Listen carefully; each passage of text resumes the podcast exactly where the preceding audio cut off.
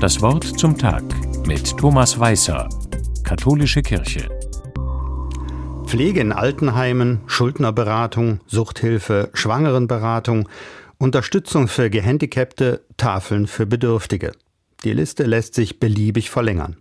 All das und vieles mehr läuft unter dem Begriff der Caritas. Ein lateinischer Begriff, der für die christliche Nächstenliebe steht. Klar, viele staatliche Institutionen übernehmen heute solche und andere Hilfeleistungen. Aber es waren und sind gerade Christinnen und Christen, die zeigen, der Glaube ist praktisch. Glauben heißt, sich für andere einzusetzen. Gerade für die, die Unterstützung und Solidarität brauchen. Einer von ihnen war Vinzenz von Paul. Heute vor über 360 Jahren ist er in Paris gestorben. Vinzenz war französischer Priester und gilt als Begründer der neuzeitlichen Caritas.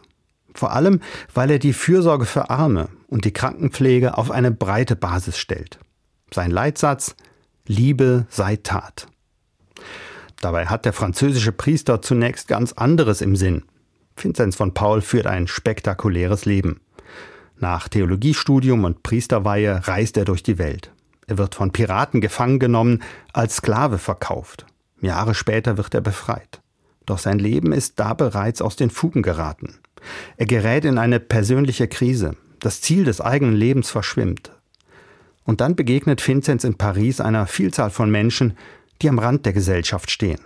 Arme, alte, verwaiste Jugendliche, gehandicapte Menschen. Für sie setzt er sich ein, sammelt Mitstreiter um sich. Er gründet eine Pflegeanstalt. Er versteht, dass psychisch Kranke keine Irren sind, sondern Hilfe brauchen. Heute gilt er als einer der ersten, die psychiatrisch arbeiten.